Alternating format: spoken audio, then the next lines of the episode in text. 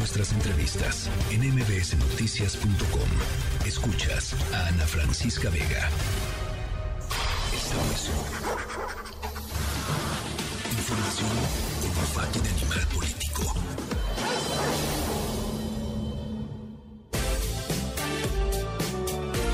Estamos de vuelta y eh, saludamos con mucho gusto en la línea telefónica a Luz Rangel, verificadora de hechos del sabueso de animal político. Hola Luz, buenas tardes, ¿cómo estás?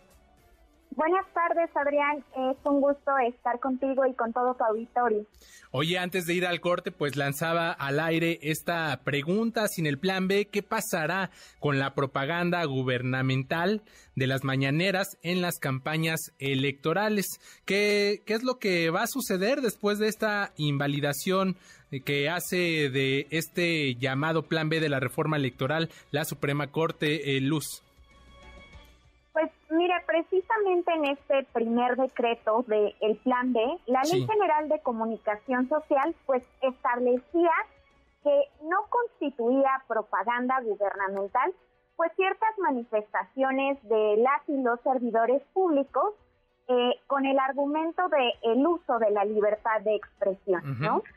Entonces, pues al invalidarse este primer decreto con nueve votos a favor de once en el Pleno, este, pues lo que nos queda es ahora el eh, modelo de comunicación social en política del año 2017.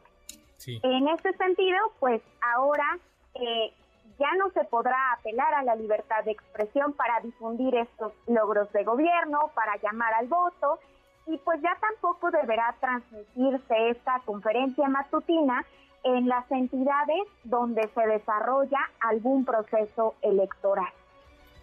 Eh, Luz, pero bueno, ahorita estamos en pleno proceso electoral, en campaña, tanto en el Estado de México como en Coahuila, y pues esto se ve lejos, ¿no? Que, que, pueda suceder pese a que la ley lo establece así después de esta anulación que hace la Corte eh, del llamado Plan B, ¿no?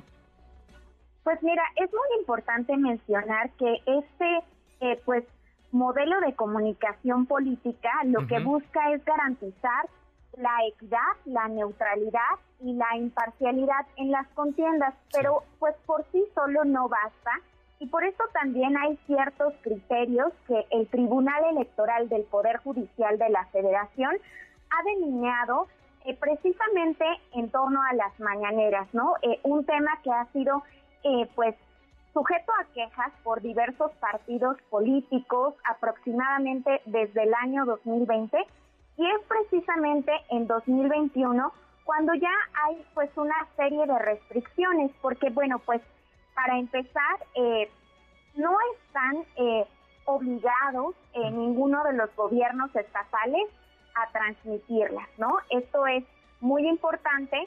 Y también eh, pues hay que decir que deben guardar la actitud de imparcialidad, sobre todo porque, bueno, eh, sí es muy distinto eh, el altavoz que tiene el presidente Andrés Manuel López Obrador con respecto de otros actores políticos que precisamente pues pueden llamar al voto, ¿no? Eh, veíamos un caso reciente precisamente en este año en una conferencia matutina, López Obrador hizo un llamado a no votar por la oposición. Este era su llamado plan C.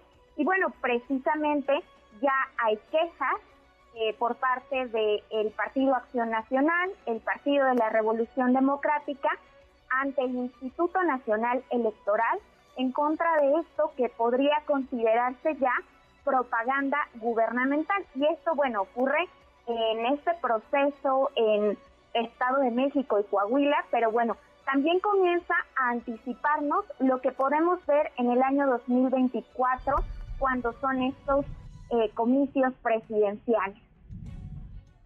Ok, Luz, y, y, déjame preguntarte respecto a esto que ya nos anuncias de, de, lo que se empieza a ver tanto en el Estado de México como en Coahuila, ¿no? Este respaldo que también lo vemos que recientemente ya, ya lo señalabas, ¿no?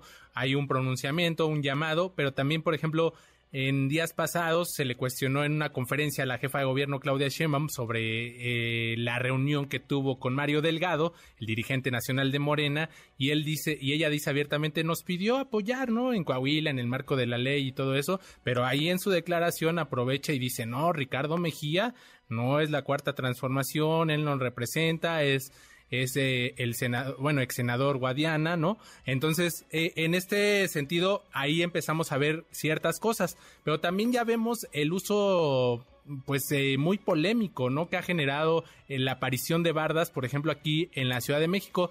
Te, hablo de la Ciudad de México porque recientemente hubo unas quejas de parte del equipo de una de las llamadas corcholatas.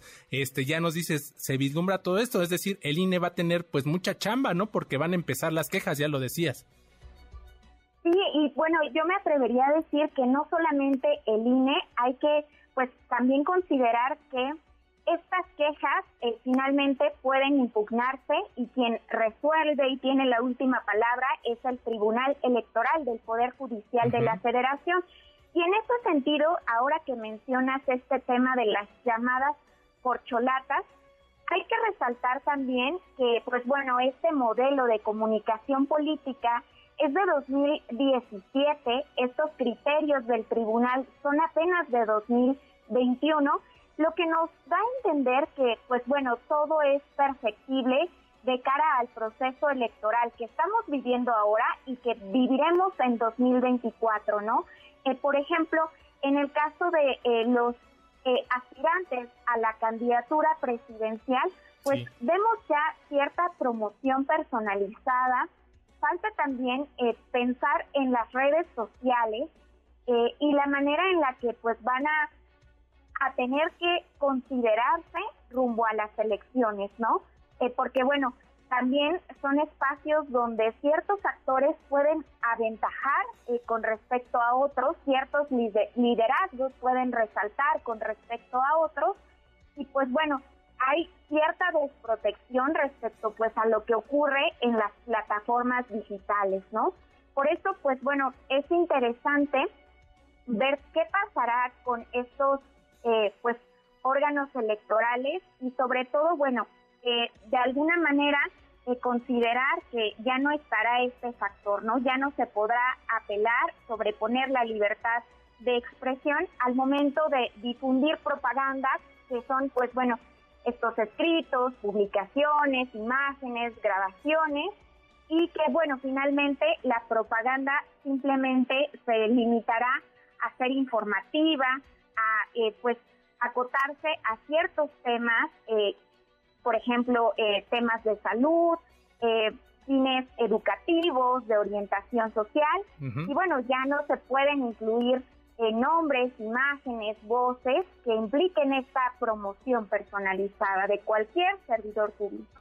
Así es, Luz, pues estaremos muy pendientes de lo que vaya sucediendo y de lo que también vaya pues estas batallas legales que van a empezar en el Instituto Nacional, en el Tribunal, ya, ya estaremos muy pendientes de ello y por supuesto estaremos en comunicación contigo. Luz Rangel, verificadora de hechos del sabueso de Animal Político. Muchas gracias, Luz. Buena tarde.